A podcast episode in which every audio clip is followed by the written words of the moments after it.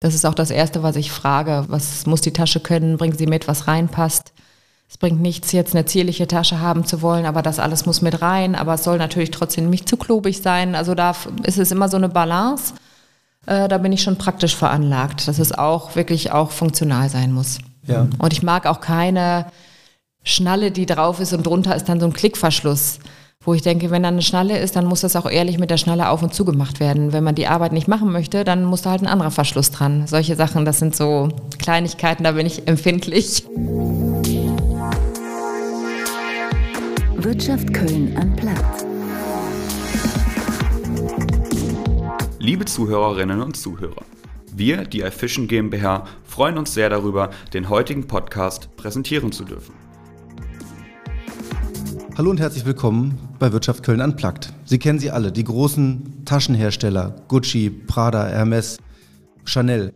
Es sind inzwischen meist äh, eher Sammlerobjekte und Statussymbole als Gebrauchsgegenstände, so hat man den Eindruck. Heute haben wir bei uns zu Gast Simone Gögelein von der Gö Ledermanufaktur aus der Kölner Südstadt. Und man könnte sagen, bald müssen Sie auch den Namen Gö in dieser Reihe von Gucci und so weiter sagen, denn sie macht wunderschöne Taschen aus Leder. Hallo Simone, schön, dass du da bist. Vielen Dank für die Einladung. Ja, also du bist, ähm, kann man sagen, Technerin oder sind wir da schon so, so, in der Grauzone, weil dann die Handwerkskammer anruft und sagt, nein, Technerin ist ein Ausbildungsberuf, darf man nicht sagen. Taschenmacherin, wie, wie würdest du dich bezeichnen? Ja, Teschnerin ist der klassische Beruf. Das bin ich tatsächlich nicht ausgebildet, aber so würde man das sagen. Und inzwischen kriegt man auch mehr, keinen mehr von der Handwerkskammer über. Das war damals, als ich meinen Laden eröffnet habe. Übrigens heute vor 19 Jahren. Ich habe heute 19-jähriges Jubiläum. Super, Glückwunsch. Ähm, ja, da und ich habe mir eine Ausbildung zusammengestellt. Ich habe mir den Weg, ich habe keine klassische Techner-Ausbildung gemacht und äh, aber ich nenne mich Taschenmacherin. Ja, und wenn man bei dir in der Südstadt sich das anguckt, wenn man deine Erzeugnisse anschaut, die Taschen und befühlt und äh, schaut, wie, wie die funktionieren, dann äh, besteht kein Zweifel, dass du das Handwerk kannst. Also du ähm, kannst ja vielleicht mal erzählen, wie du überhaupt auf die Idee gekommen bist, ähm, diesen Beruf zu wählen. Hm, ja, das war ein langer, holperiger Weg bis dahin und ähm weil ich eigentlich aus einer ganz anderen Ecke kam und wollte aber dann unbedingt was Praktisches machen und habe so überlegt, nachdem ich ein therapeutisches Studium gemacht habe, Schauspieltherapie in Holland studiert habe, hatte ich irgendwie das Gefühl, es soll doch mehr was mit den Händen sein, aber das Soziale mag ich auch und habe mich dann auf die Suche bege begeben. Äh, von Goldschmied war mir zu klein, klein, fummelig und so. Dann habe ich letztendlich in der Schuhmacherlehre angefangen in Bremen bei einer Maßschuhmacherei. Mhm habe vorher ein Praktikum am, beim Schuhmacher im Theater in Bochum gemacht und war in Bremen dann bis ein halbes Jahr, eigentlich bis Ende der Probezeit. Da habe ich viel gelernt, aber habe auch gemerkt, puh, das ist hier gar nicht meine Welt. Ich komme äh, dieses äh, Lehrling sein, also wir kamen auch gar nicht zusammen, dieser Stress mit der Selbstständigkeit. Ich habe mir da geschworen, ich werde nie in meinem Leben selbstständig. Das okay. dieser Stress, den man da immer hat musste ich mich erstmal erholen danach und habe dann wirklich nochmal Umwege gemacht, bin da ich leidenschaftlich Tango getanzt habe, bin ich nach Köln gezogen, weil ich hier zentral in wohne, schnell in Berlin, schnell in Brüssel und mhm. habe einfach mal hier geguckt, was so, was ich machen kann und bin dann aber trotz, doch wieder zu dem Handwerk zurückgekommen, nachdem ich gekellnert habe und viel getanzt habe und auch unterrichtet habe und hat es mich da wieder hingezogen. Und ich habe in Berlin irgendwann bei einem Besuch einen Taschenmacher gesehen, wo ich dachte, irgendwann möchte ich da mal fragen, ob ich da ein Praktikum machen darf. Weil, weil dich die Taschen so äh, fasziniert haben, die er gemacht hat, also von der von der Form oder was Genau, die Taschen von der Form haben mich, haben mich interessiert. Ich fand den Laden toll. Ich fand einfach, dachte ich, da muss ich irgendwann mal fragen. Und als ich dann bereit war, bin ich hin und durfte auch direkt mit dem Praktikum anfangen und habe da eine so tolle Zeit gehabt. Wir haben einen guten Draht gehabt. Ich habe mich wohlgefühlt in dem Laden. Ich habe,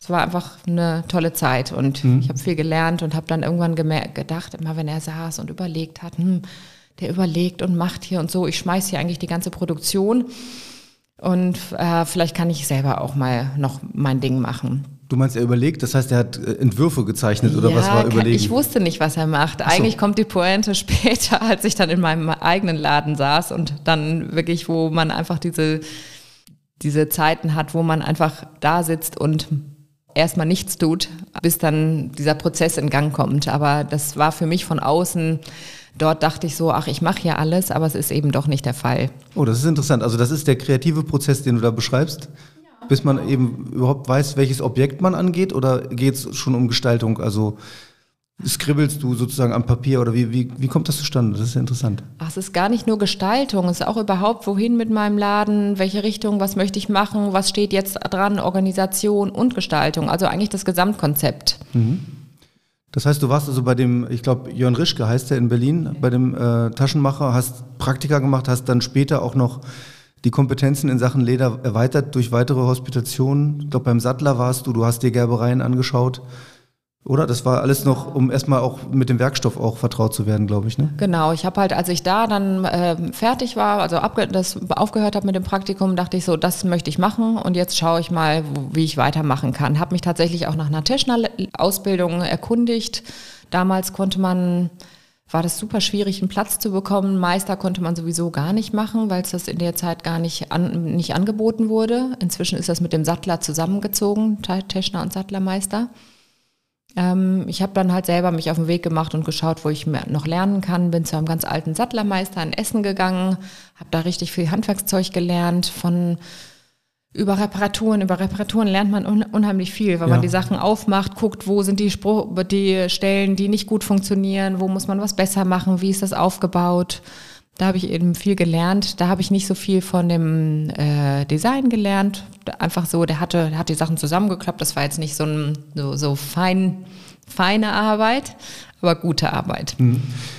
Und bin dann, habe weiter, als ich weiter hat sich ergeben in Florenz an der Taschenschule gewesen, wo ich, äh, wo die Leute für die ausgebildet werden, die die Prototypen bauen von dem Entwurf. Also eigentlich nicht Entwurf, sondern wirklich den, von dem Entwurf den in die, in die Umsetzung zu bringen. Ja. Und da muss, das ist halt wirklich Handwerk. Da muss man vom Zeichnen, Modell zeichnen, das muss super exakt alles passen und das habe ich in Florenz dann gelernt. Das war eine Schule, wo, glaube ich, auch äh, die großen Taschenmarken, ich habe anfangs ein paar erwähnt, äh, ihre, ihre Leute auch hinschicken. Ne? Genau, genau. Das heißt, du hast dir quasi deine Ausbildung, wenn man es so nennt, aus vielen Facetten zusammengepuzzelt und äh, überall gelernt, also auch sehr eigeninitiativ, aber trotzdem war es dann sozusagen nicht hinterher klassisch, hat es nicht das Zertifikat und deswegen hat die Handwerkskammer auch anfangs dir erstmal das Leben ein bisschen schwer gemacht, ja? Genau, ja. Da habe ich, äh, es ergab sich dann, ich war eigentlich noch nicht ganz an dem Punkt, eigentlich wollte ich dann zurück nach Köln gehen und äh, ein bisschen Taschen machen, gucken, ob die jemand gefallen nebenher Kellnern gehen und so. Und dann hatte ich Nähmaschinen gesucht bei Schuhmachern, bei Raumausstattern, ob ich günstig mir das Zeug zusammensuchen kann.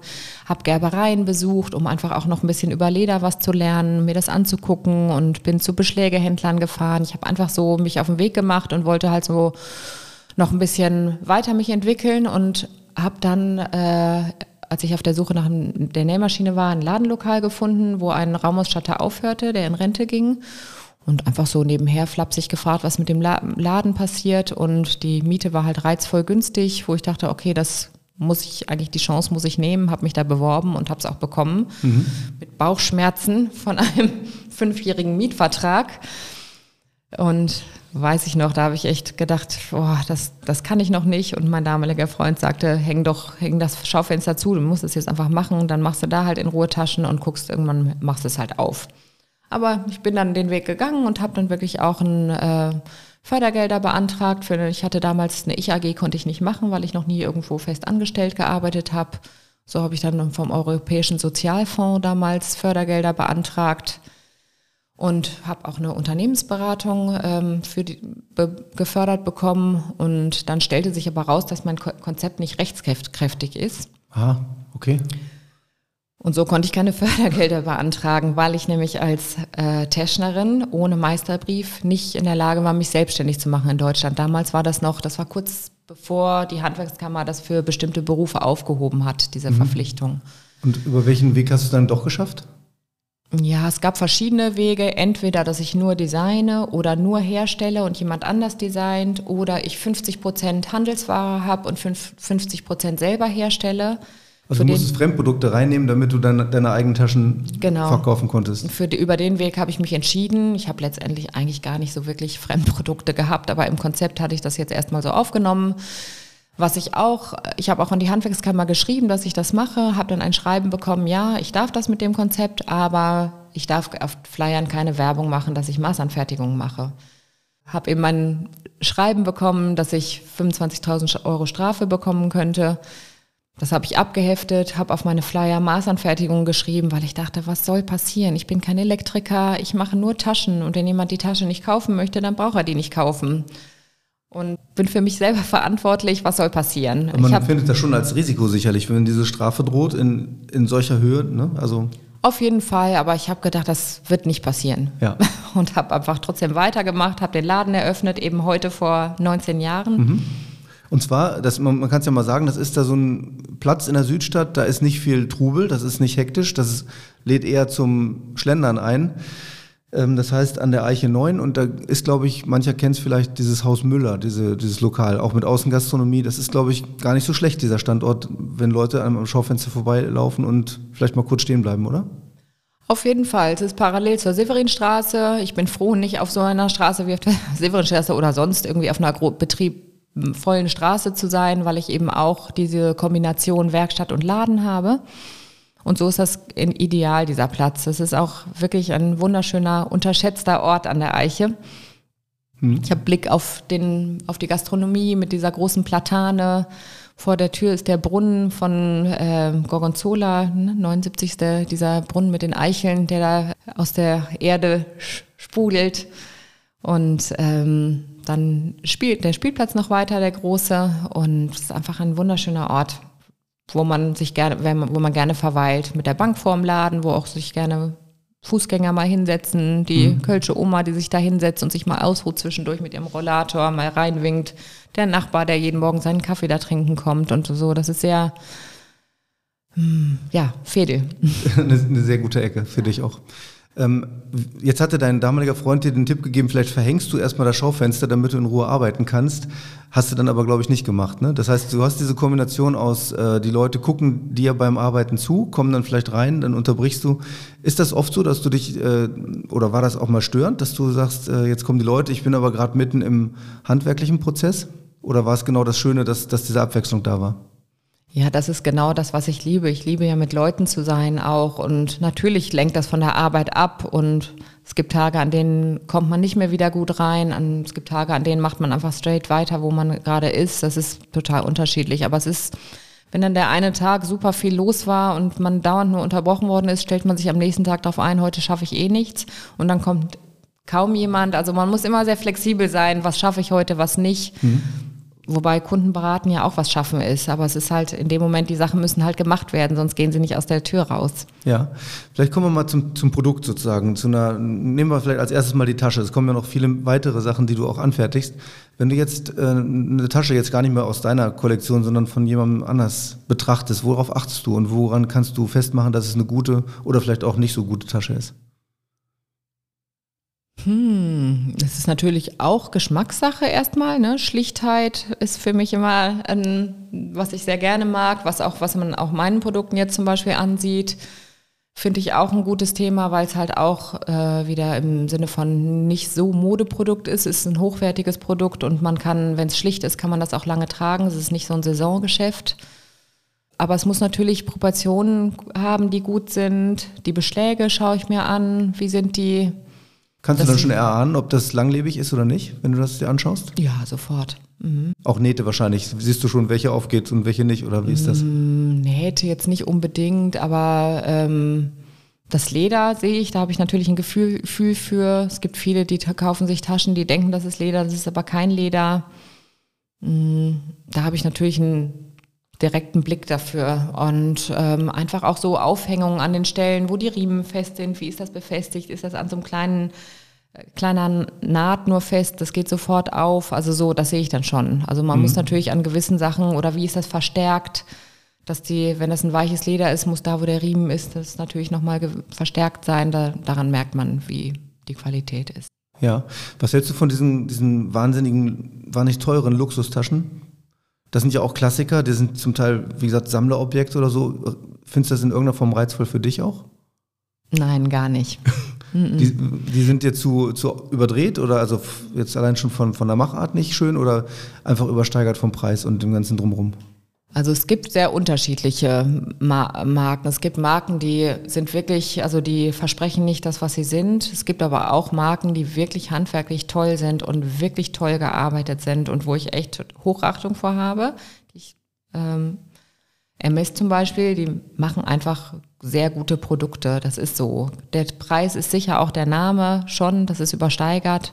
Aber es ist auch ein wahnsinnig äh, hochwertiges Produkt, das muss man einfach so sagen ich mag es halt nicht, wenn so fett draufsteht wie bei Louis Vuitton oder sowas, wenn, wenn man das so als Statussymbol nimmt. Aber das ist Ansichtssache. Ja. Aber auch da, ähm, ich mache auch Reparaturen davon von und Aufarbeitungen. Finde es gut, wenn die Taschen erhalten bleiben, auch andere Taschen. Ja, hast du denn so, also du hast schon gesagt, Schlichtheit in, im Design ist, ist ein Grundsatz von dir. Du hast ja auch einen Prägestempel drauf, also der ist aber dezent, habe ich gesehen. Also dieses Gö sieht man auch, natürlich. Hast du sonst irgendwelche ähm, Dinge im Konzept, wo du sagst, davon weiche ich nicht ab, das muss auf jeden Fall sein, wenn die Tasche bei mir rausgeht? Ja, die Qualität muss halt stimmen, ne? die Statik. Ich habe schon den Anspruch, äh, dass es lange, langlebig ist. Das ist wirklich ein, also die Nummer eins, dass es wirklich lange hält. Und sonst der Charakter des Leders, das kann variieren. Das können unterschiedliche, das kann Rinds, Kalb, ich glaube Straußenleder hast du auch schon verarbeitet. Ich habe ich hab Leute, die, also ich habe auch schon ein Alligator-Portemonnaie gemacht, da hat jemand das auf Wunsch äh, gewollt, dann habe ich einen zertifizierten Alligator bestellt. Ich habe jemand, der hat eine Lachsfarm, die haben dann so ein Lack, so eine Gerbeverfahren entwickelt und Lachsleder gegerbt. Da habe ich jetzt gerade letztens ein, zwei Portemonnaies für die Person gemacht. Mhm. Ich habe auch schon jemand gehabt, der in äh, Afrika ein Nilpferd gejagt hat und sich daraus dann eine Tasche machen lassen hat. Da habe ich erstmal recherchiert, ob das alles rechtens ist, weil mir das ein bisschen unangenehm war. Aber das war auch alles zertifiziert. Das heißt, der kam dann an mit einem Stück Nilpferdhaut, aber es war natürlich schon bearbeitet gegerbt, oder wie? Natürlich, es ja. ist alles immer bearbeitet gegerbt, was bei mir in den Laden ja. kommt. Jetzt sind wir aber zwangsläufig auch in einem Themenbereich, äh, der wahrscheinlich auch immer wichtiger wird, nämlich diese kritischen Blicke auf überhaupt Leder als, als Produkt, weil es ja eben äh, tierisches Material ist. Also ja, kommst du immer stärker auch ähm, in Konflikt mit Leuten, die dich dahinter fragen und sagen, wie kannst du bloß, weil äh, der vegane Lebensstil würde das ja verbieten, jetzt zum Beispiel. Komischerweise erlebe ich das im Laden überhaupt nicht. Es fragen schon welche nach ökologisch gegerbtem Leder oder so, da wird schon hier und da mal nachgefragt, aber ich erlebe das im Laden gar nicht. Vielleicht traut sich jemand nicht zu fragen, in eine Ledermanufaktur zu gehen und da so Logisch, reinzukommen. Ja. Aber ich selber hinterfrage mich immer hm. und gucke immer, ist das zeitgemäß? Ist das, wie kann ich das machen? Also es ist für mich immer wieder Thema, auch mit, ich habe äh, jugendliche Kinder, die sehr kritisch sind, was das angeht. Das ist zu Hause Thema. Meine Tochter ist Veganerin. Da hinterfrage ich mich immer, was ist zeitgemäß und was kann ich vertreten, was möchte ich vertreten und ähm, zum Beispiel achte ich, also finde ich einen Teil davon, diese Reparaturarbeiten, Taschen aufzuarbeiten, das, weil die Tasche, die ich habe, die ist die nachhaltigste. Ja.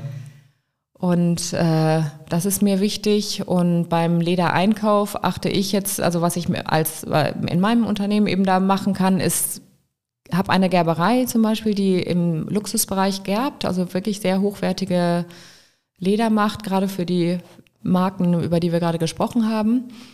Und die haben natürlich Musterstücke, Restposten, Überproduktion und die haben die in einem großen Lager sortiert nach Farben. Das ist wie ein Paradies für mich und da gehe ich hin und suche mir die schönsten aus. Ich habe ein sehr gutes Gespür für die besten Leder. Einmal war ich mit der Chefin dort, die mich als Trüffelschwein bezeichnete, weil sie sagte, sie wissen genau, welches die guten hier sind. Also die haben eigentlich nur gute, aber es gibt natürlich noch bessere immer und die ziehe ich mir dann immer aus den Regalen und äh, habe dann einzelne heute im Laden da, die ich auch nicht nachbestellen kann. Das macht es natürlich manchmal schwierig, wenn dann ein Kunde eine Tasche sieht, wo die, ihm gerade das Leder so gut gefällt und dann ist das Leder leer, dann gibt es das einfach nicht mehr. Dann findet man ein anderes Gutes, mhm. aber das Gleiche kann man nicht mehr finden. Und das, da kann ich als so ein kleiner Betrieb, der Einzelanfertigung macht, natürlich super diese Lücke nutzen und diese Leder, die sonst vielleicht weggeschmissen werden oder nicht benutzt werden, verbrauchen. Das finde ich, ein, also deshalb kann ich das sehr gut vertreten. Ja.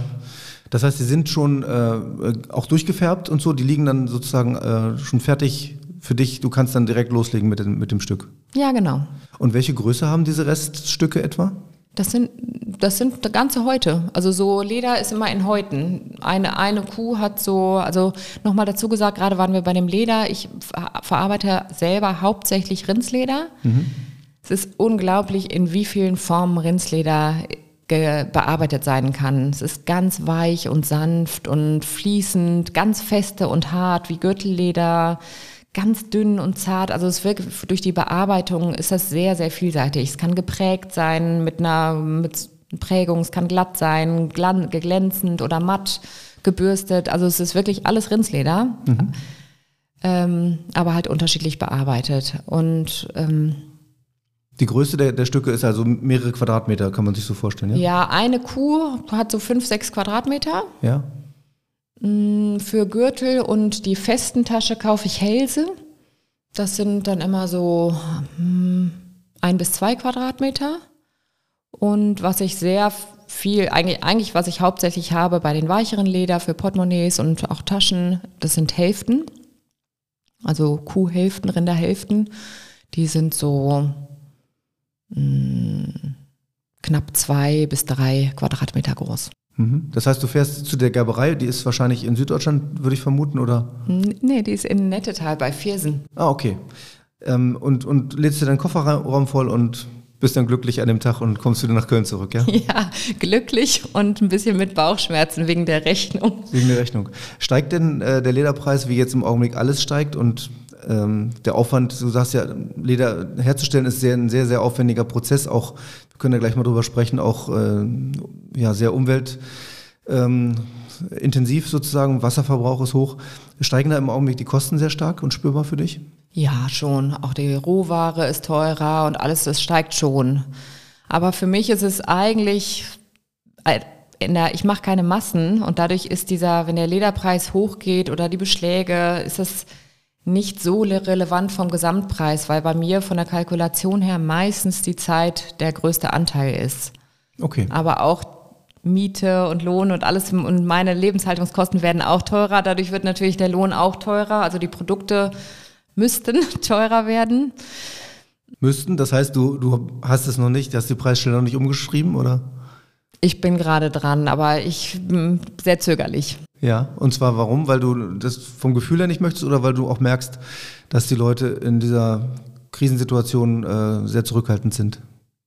Ich glaube, das ist eher mein eigenes Thema, dass ich zurückhaltend bin. Aber eigentlich kriege ich sogar oft das Feedback, dass es äh, zu billig ist. Gibt natürlich auch viele Kunden, die sagen, okay, es ist natürlich hochpreisig und viele, die sagen, oh, es ist teuer. Jetzt müssen wir da mal eine Zahl dran schreiben. Also was, was kostet so eine Tasche? Ich habe ja, ich weiß nicht, was als, als sozusagen Standardtasche gelten darf. Das ist ja auch sehr vielseitig. Ja, es ist so, so sehr unterschiedlich. Deshalb, das kann man eigentlich gar nicht sagen. Ich habe so ganz klassische Aktentaschen mit Handnähten, mit einem Griff und äh, ein bisschen Innenaufteilung. Also so eine nicht zu große Aktentasche wäre vielleicht jetzt so 700 Euro. Da passt also sozusagen so mal zwischen 6, rein, ja? und, zwischen 6 und 800 Euro, sowas in dem Dreh. Ich mache viel ja. Maßanfertigung, wo man sich dann genau das ausdenkt, wie das aufgeteilt werden soll. Und ähm, das wäre jetzt so eine Aktentasche. Handtaschen finde ich wieder noch schwieriger zu sagen, weil die so unterschiedlich ja. sein können.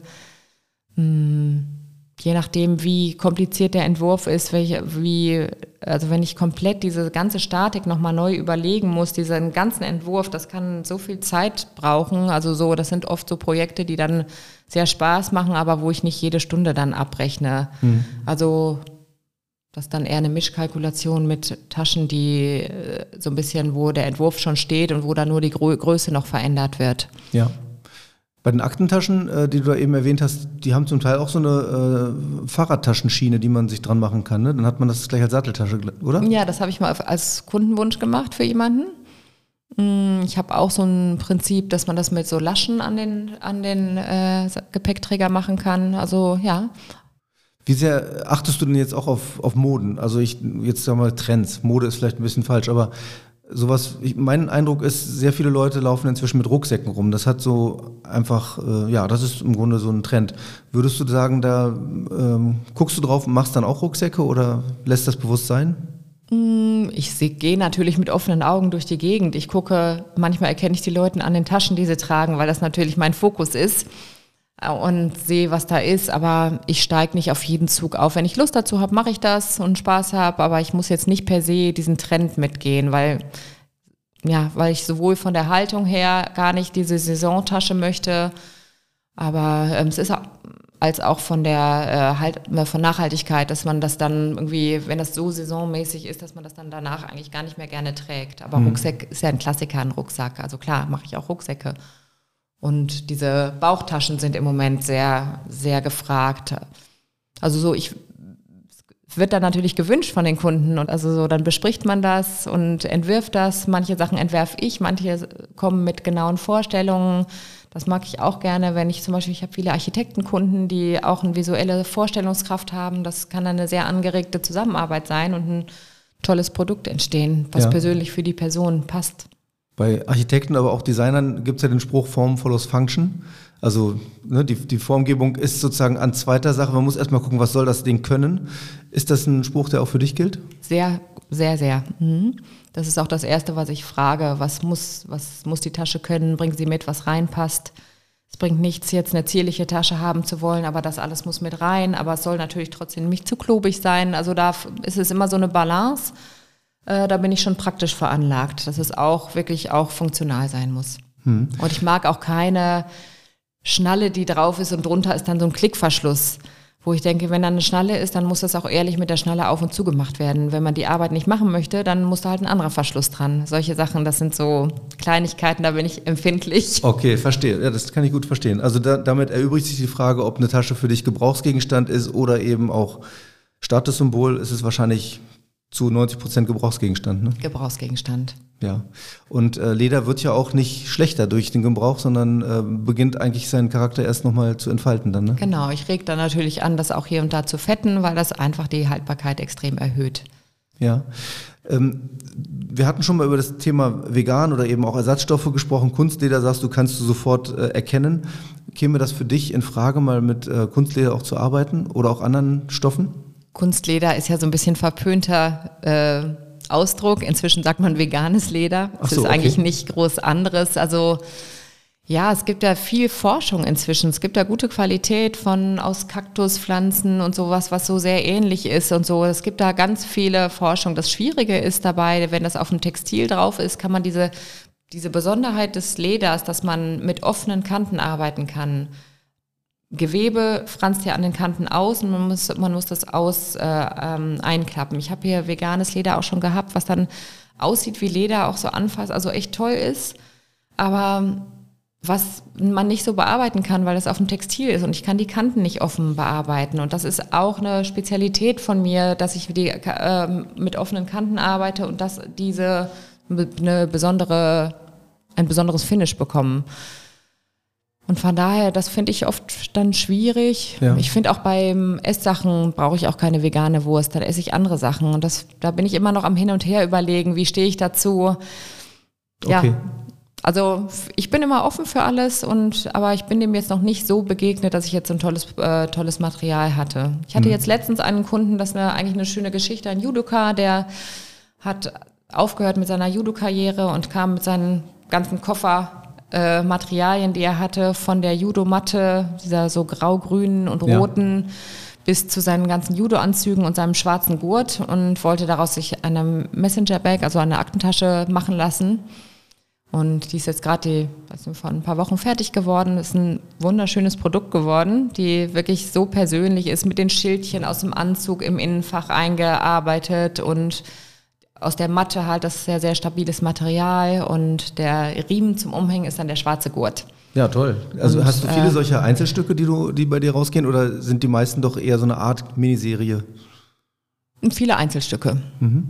Also mit diesem muss dann auch stimmen. Als er anrief, dachte ich so, oh nee, was ist das schon wieder für eine Idee? Ich kannte auch dieses Material nicht und so. Und dann hatten wir uns getroffen und ich merkte so, er vertraut auch meinen Ideen, wir kommen da auf eine Welle und er lässt mir Freiheit, was ich hinterher damit mache mit dem Material, wie ich das dann auch einsetze, weil ich muss mich da auch erstmal einarbeiten, gerade mit einem neuen Material und äh, hatten richtig Freude so beim Überlegen und war aber genug Freiraum auch gelassen und beim Abholen, also ich war auch tatsächlich sehr zufrieden mit dem Produkt. Das ist wirklich alles super, hat super funktioniert. Ist ja auch ein bisschen skeptisch, funktioniert das Material, wenn man das näht, bricht das nicht und so. Ja. Es hat sehr gut funktioniert und ist ein tolles Stück geworden und ich glaube, der hatte fast Tränen in den Augen. So ist natürlich ein emotionales Produkt auch für ihn gewesen jetzt. Toll. Du hast ja auch mal glaube ich, Folie verwendet oder, oder ähm, vom Weitmarkt, vom alten Polizeipräsidium, als das dann eingerüstet war und abgedeckt. Äh, aus dem Material hast du auch mal was gemacht, ne? Wie kam es dazu? Das kam, weil der Projektsteuerer dieser Baustelle ist äh, auch schon langjähriger Kunde bei mir gewesen. Und ähm, der kam eben mit dem Material, das wird ab, das wird runtergerissen, ob man da nicht Taschen draus machen könnte. Ich habe auch erstmal ein bisschen abgewimmelt, gesagt, Freitag macht so tolle Planentaschen, die sollen das machen, ich mache Leder. Und als ich dann gesehen habe, was das für ein Material ist, dass es dieser so ein Netzstoff ist und toll bedruckt, ganz leicht und super stabil, habe ich irgendwie doch Lust bekommen, ein bisschen was daraus zu machen und hatte mir Material genommen und mache bis heute noch auch immer wieder Sachen daraus. Ich hatte relativ viel hinten in meinen Schuppen davon getan, habe mir auch noch mal beim Neuland in Köln hier bei dem Urban Gardening, die hatten auch mal so Plane übrig, noch mal Nachschub in anderen Farben geholt und habe das dann zu Taschen verarbeitet, teilweise auch kombiniert mit Leder und ähm, ja, das ist ein tolles Produkt, äh, tolles Material, um auch mitzuarbeiten. Mhm. Jetzt hast du ja mittlerweile, du sagst, seit 19 Jahren hast du den Laden, ganz viel Erfahrung auch selber, die du weitergeben könntest. Bildest du auch aus? Habe ich bisher nicht. Ich habe, könnte theoretisch diesen Ausbilderteil mit der Berufserfahrung bei der Handwerkskammer machen und ausbilden, denke ich schon. Habe ich auch immer mal wieder überlegt, aber bisher bin ich noch bei keinem Jahr gelandet. Ja. Was ich sehr gerne mache, ähm, ist Schülerpraktika. Es ist natürlich immer Zeit investieren und äh, die man gibt. Aber es ist einfach eine Sache, ich gebe das einfach gerne weiter. Ich finde es schön, wenn jemand Lust hat, da zu schauen. Und es ist wirklich, es gibt ja auch nicht so oft so eine Art zu arbeiten, wo man das Produkt von Anfang bis Ende hat. Das ist eben die Besonderheit, die ich so schätze, die ich so genieße. Gerade vom Einkauf, vom Planen, die Befriedigung der Herstellung, dass mhm. man das wirklich das Produkt macht. Man hat das in den Händen, der Kunde kommt, das Geld geht über die Ladentheke und äh, der Kunde geht im besten Falle glücklich nach Hause. Und das ist wirklich so ein runder, befriedigender Prozess, mhm. der, glaube ich, relativ selten noch ist in Berufsfeldern. Und auch der Berufsweg, wie ich dazu gekommen bin, ist auch nochmal speziell. Ich finde das auch mal schön, Jugendlichen Mut zu machen, ihren eigenen Weg zu gehen und zu suchen und nicht dieses klassische direkt Abi, danach muss ich zum Studium und so, dass man sich so ein bisschen frei macht nochmal und schaut, was ist wirklich mein persönlicher Weg. Und deshalb mache ich das sehr gerne, dass ich Praktikanten nehme, wenn es halt zeitlich machbar ist und äh, ja, die da mal reinschnuppern lasse. Ja. Ja, das, das also kann man nur noch mal unterstreichen, wenn man hört, wie du dazu gekommen bist und dann Mitte, Ende 20 dann das gefunden hast, was dann auch dein Herzenswunsch ist und das dann dir selber erarbeitet hast, das ist schon beeindruckend. Ähm, du machst jetzt aber, du sagtest Schülerpraktika, du machst aber nicht sowas wie Workshops oder das dann vielleicht sogar als Firmen-Event geh zu, zur Ledermanufaktur und geh mit deinem Schlü eigenen Schlüsselanhänger wieder raus, so ungefähr. Äh, das ist, diese Schiene ist äh, nicht deine? Das habe ich einmal gemacht auf, auf Anfrage oder mal so ein Gürtel-Workshop, dass man sich den eigenen Gürtel machen kann. Habe ich jetzt nicht so im Sortiment angeboten, aber ach, ich bin auch immer offen für alles. Okay. Also so kann man, äh, ja, wenn es es ergibt, dann, dann mache ich das. Hm. Okay, ähm, ich nehme an, dass äh, wir, wir, sind noch mehr im Sommer als jetzt im Winter, aber dass das Weihnachtsgeschäft für dich ein ganz entscheidendes ist, oder? Dass da Stichwort Geschenke und so, dass da sehr viel passiert? Ja, da rotiere ich natürlich und versuche ein bisschen vorproduziert zu haben, dass man auch mehr Sachen direkt aus dem Laden mitnehmen kann und versuche mir familiär die Zeit freizunehmen.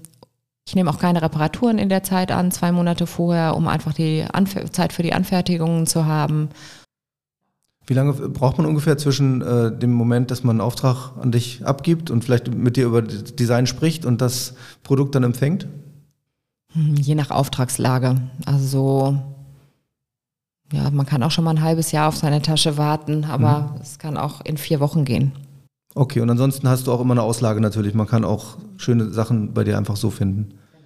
Aber du gehst jetzt nicht auf Weihnachtsmärkte oder so, das ist, äh, du, du bleibst bei dir, ne? Also Ja, ich habe schon, also so besondere Märkte, so einmal im Jahr habe ich irgendwo mal eine, bei einer Ausstellung mitgemacht. Früher hatte ich einen Weihnachtsmarkt an der Feuerwache, den ich regelmäßig mitgemacht habe, den ich auch sehr gerne gemacht habe. Den gibt es jetzt gar nicht mehr und es hat sich bisher auch kein anderer ergeben. Ich, ich brauche natürlich die Zeit im Laden. Ich habe im Laden viele Kunden, ich kann da nicht weg sein in der Zeit. Von daher kann das mal ein Wochenende sein, aber jetzt nicht regelmäßig. Mhm.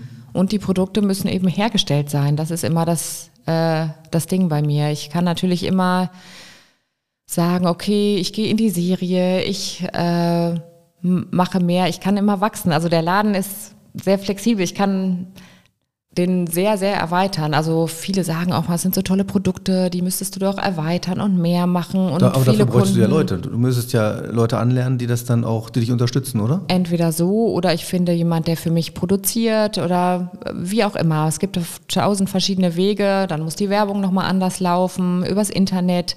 Ich schöpfe die ganzen Töpfe überhaupt nicht aus, weil ich gerade, weil ich eigentlich immer genug zu tun habe selber und ich entscheide auch immer wieder bewusst, das nicht zu tun, weil so, ich, sobald ich das mache, verliere ich nämlich meinen Job, den ich jetzt habe. Dann organisiere ich nämlich und äh, mache und, äh, und leite das Unternehmen und mache aber nicht mehr diesen ganzheitlichen Job. Und ich liebe diesen Job so, wie er ist und habe schon eine Mitarbeiterin.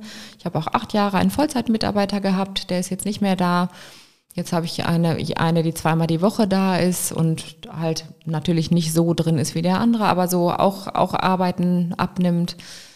Aber ich entscheide mich immer wieder, das äh, klein zu halten, weil ich genau das so liebe, diesen, diese Arbeit und jeden Tag gerne hingehe. Und das lässt sich auch, du hast es erwähnt, mit deiner Familie äh, gut in Einklang bringen. Also du kannst, kannst sozusagen durch reduzierte Öffnungszeiten möglicherweise das dann auch hinkriegen oder wie machst du das? Genau, also es ist kein Familienunternehmen, aber ein familienfreundliches Unternehmen. Äh, ich habe Öffnungszeiten bis mittags um zwei, wenn der Kindergarten zumacht.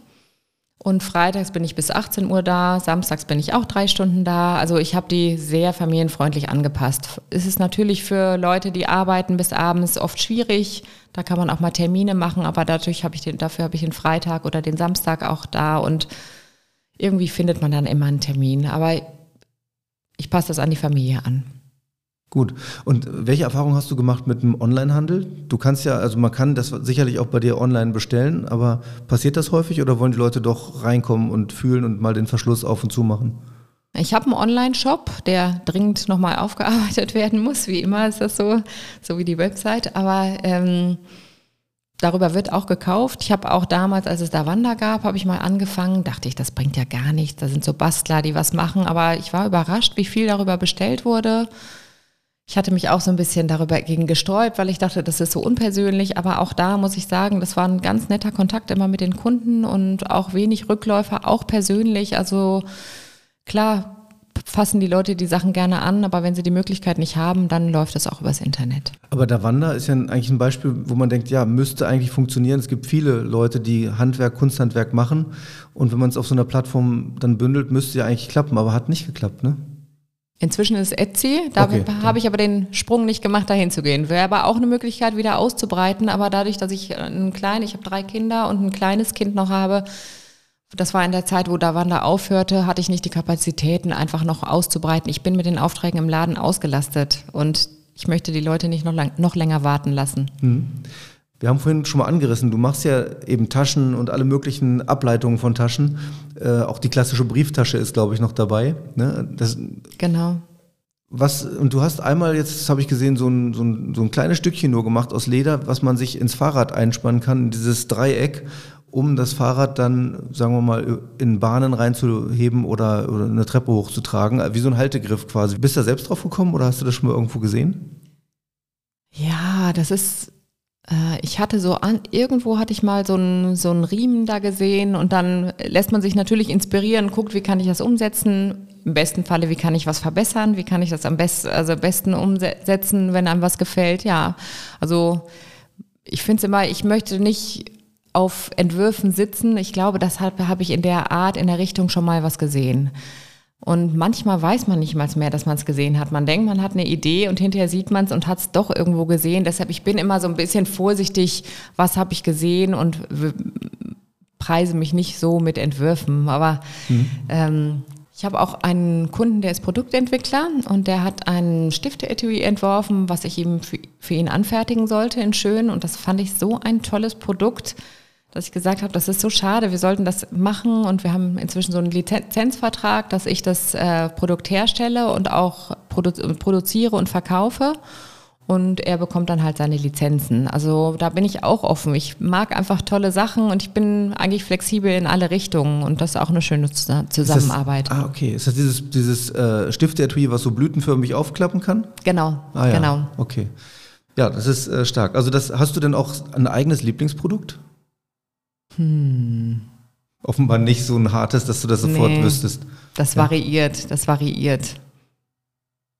Oder irgendwas, was ausgelaufen ist, wo du sagst, das hat keinen Sinn mehr. Ich denke da an, an Handyhüllen oder so, weil die ja auch ständig in der Größe sich verändern. Alle halbe Jahre hast du dann wieder ein neues. Ja, die mache ich ungern tatsächlich, weil genau aus dem Grund und ich mache die zum Reinstecken und dass die ganz so eng drin sitzen, dass es halt exakt passen muss. Und wenn das Leder minimal dicker ist, muss die Größe wieder anders sein. Immer wieder kommt es vor, dass es dann nicht passt und man es nochmal macht und so und dann wechselt wieder die Größe. Aber es wird trotzdem immer wieder gefragt und auf Anfertigung mache ich das, aber ich habe jetzt kein Sortiment, hm. kein großes Sortiment da. Und du hast vorhin die, die ganz große Bandbreite von Leder, je nach Bearbeitung genannt, wie, wie, wie, wie sie dann rauskommt. Auch da die Frage, gibt es da irgendwas, wo du sagst, da schwärmst du persönlich für? Auf jeden Fall. Also was mir sehr wichtig ist, dass das Leder ähm, offen gearbeitet ist, keine Apparatur nennt man das, also so keine Schicht oben drüber hat. Also bei Möbelleder oder Autoleder kennt man das. Da kann man mit dem Lappen drüber wischen. Das kriegt auch keine Patina, da passiert gar nichts mit. Ich mag das Leder, wo noch viel mit passiert, was einfach nicht zugefärbt ist, wo die Farbe einziehend ist und nicht oben drauf und was einfach lebendig wird und immer schöner wird mit der, äh, mit der Zeit. Das sind die Leder, die ich aussuche und die ich auch eigentlich ausschließlich verarbeite. Hm. Simone, wir hatten vorhin, also wir fragen auch gerne nochmal nach dem Lieblingsort in Köln oder du hattest jetzt schon eigentlich den Ort, wo du deinen Laden hast, schon mal so gelobt, aber vielleicht hast du noch einen anderen, wo du sagst, du hältst dich da unheimlich gerne auf? Ehrlich gesagt ist das wirklich mein Lieblingsort und ich finde den sehr unterschätzt, weil dieses kleine Plätzchen kennt kaum jemand an der Eiche, den Namen kennt man nicht. Also merke ich ja auch, ja, vor wenn allem, ich die wenn Adresse Platane sage. auch noch draufsteht, ne? dann ja. kommen wir erst recht nicht drauf. Es steht eine riesige Platane drauf und eine ganz kleine Eichel. Eiche. Mhm. Und eben dieser Eichelbrunnen. Und äh, gibt es auch irgendwas, wo du sagst, Köln könnte, könnte eigentlich, das könnte Köln besser? Ja, ich habe eigentlich, ich bin gar nicht aus Leidenschaft nach Köln gekommen. Ich bin hier dann geblieben, war auch gar nicht so begeistert, aber ich muss sagen, ich habe mich immer mehr damit verbunden und ich möchte gar nicht weg. Ich lebe sehr, sehr gerne in Köln und bin sogar Karnevalistin inzwischen, also feiere ja gerne Karneval und bin von der ernsten Tango-Tänzerin zur Karnevalistin, ja? Das geht ja parallel. Okay.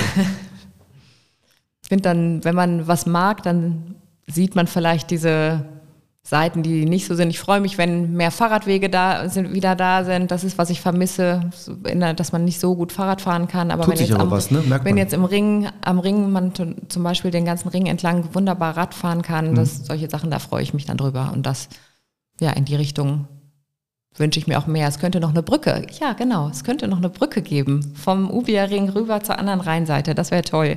Oder sehr gute Idee, die Eisenbahnbrücke in der, an der Südbrücke, dass man da mit dem Fahrrad rüber kann, ohne, wenn, nicht nur wenn man ein leichtes Rennrad hat, sondern auch mit einem eventuell Kinderanhänger dran. Und ein eine- Trageriemen, ne? Und ein Trageriemen, genau, daher der Trageriemen. Das ist eine richtig gute Idee. Okay. Simone, herzlichen Dank, dass du da warst. Ja, Hat mich sehr Dank. gefreut. Wirtschaft Köln am Platz. Das war Simone Gögelein, die in der Kölner Südstadt die Gö Ledermanufaktur gegründet hat und nun ins 20. Jahr führt. Was mich besonders beeindruckt, ist diese Kombination aus stringentem Konzept und kreativer Umsetzung, bei der auch ganz flexibel mal aus einer Judomatte und einem heißgeliebten Judo-Anzug eine neue Umhängetasche entsteht. In der kommenden Woche begrüßt sie hier mein Kollege Manuel Heckel bei Wirtschaftsköln Unplugged. Bei ihm in der Rotonda werden Marlene Freienstein und Maren Kerperin von der Automarke Polestar zu Gast sein. Die als Joint Venture von Volvo und Geely gegründete Marke entwickelt seit 2017 Elektroautos und stellt sie in China her. Polestar hat in Köln den Deutschlandsitz und am Rudolfplatz einen Showroom. Ich freue mich schon auf das Gespräch, in dem es nicht nur um alternative Antriebe, sondern auch um alternative Verkaufskonzepte gehen wird. Mein Name ist Stefan Merks. Ich verabschiede mich. Machen Sie es gut. Bis zum nächsten Mal.